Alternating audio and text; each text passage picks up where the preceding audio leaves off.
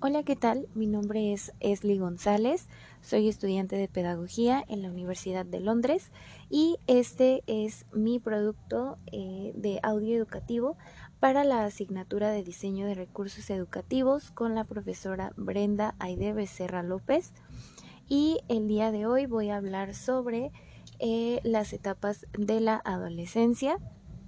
Eh, bueno, empezaré por definir que la adolescencia es el periodo del desarrollo del ser humano en el cual el sujeto alcanza la madurez biológica y sexual y se busca alcanzar la madurez emocional y social. Es una etapa de descubrimiento de la propia identidad, así como la autonomía individual. Aproximadamente la adolescencia comienza entre los 10 años, esto en el caso de las mujeres, y alrededor de los 11 años en el caso de los hombres, y finaliza en torno a los 19 o 20 años. La primera etapa es conocida como la adolescencia temprana y ocurre alrededor de los 10 a los 13 años. Se caracteriza por el crecimiento y la aparición de los caracteres sexuales secundarios, que se conocen como los rasgos fisiológicos no relacionados con la reproducción. Estos cambios hacen que se pierda la imagen corporal previa, creando una gran preocupación y curiosidad por los cambios físicos. El grupo de amigos, normalmente del mismo sexo, sirve para contrarrestar la inestabilidad producida por estos cambios. En él se compara la propia normalidad con la de los demás y aceptación por los compañeros de la misma edad y sexo. Los contactos con el sexo contrario se inician de forma exploratoria.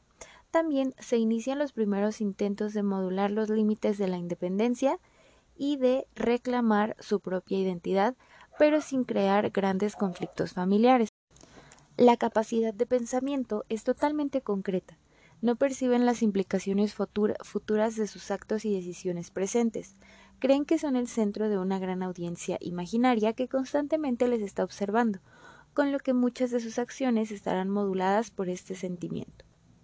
Su orientación es existencialista, narcisista y son tremendamente egoístas. Continuamos con la adolescencia media, que va alrededor de los 14 a 17 años. En esta época los cambios físicos son mucho más lentos, lo que permite restablecer la imagen corporal.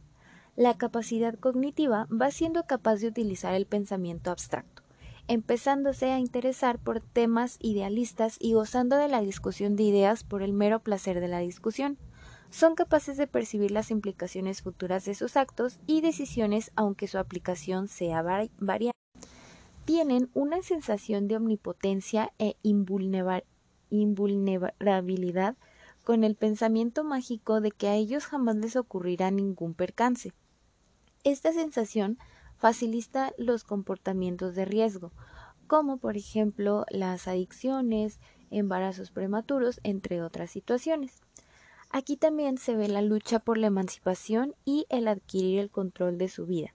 Está en plena efervescencia y el grupo adquiere gran importancia, pues sirve para afirmar su autoimagen y definir el código de conducta para lograr la emancipación.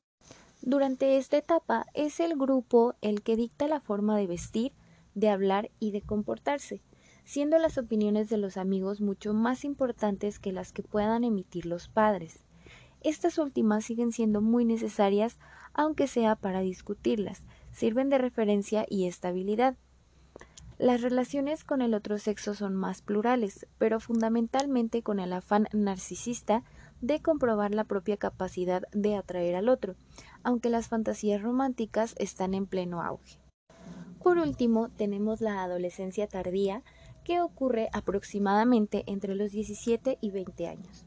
A esta edad el crecimiento ha terminado y ya son físicamente maduros. El pensamiento abstracto está plenamente establecido, aunque realmente no todos lo consiguen. Están orientados al futuro y son capaces de percibir y actuar según las implicaciones futuras de sus actos. Las relaciones familiares son de adulto a adulto y el grupo pierde importancia para ganar las relaciones individuales de amistad. Las relaciones son estables y capaces de reciprocidad y cariño y se empieza a planificar una vida común. Y bueno, por el día de hoy eso sería todo de mi parte y doy créditos a la página Educadamente en la que me pude apoyar para obtener toda la información necesaria para este audio educativo. Saludos.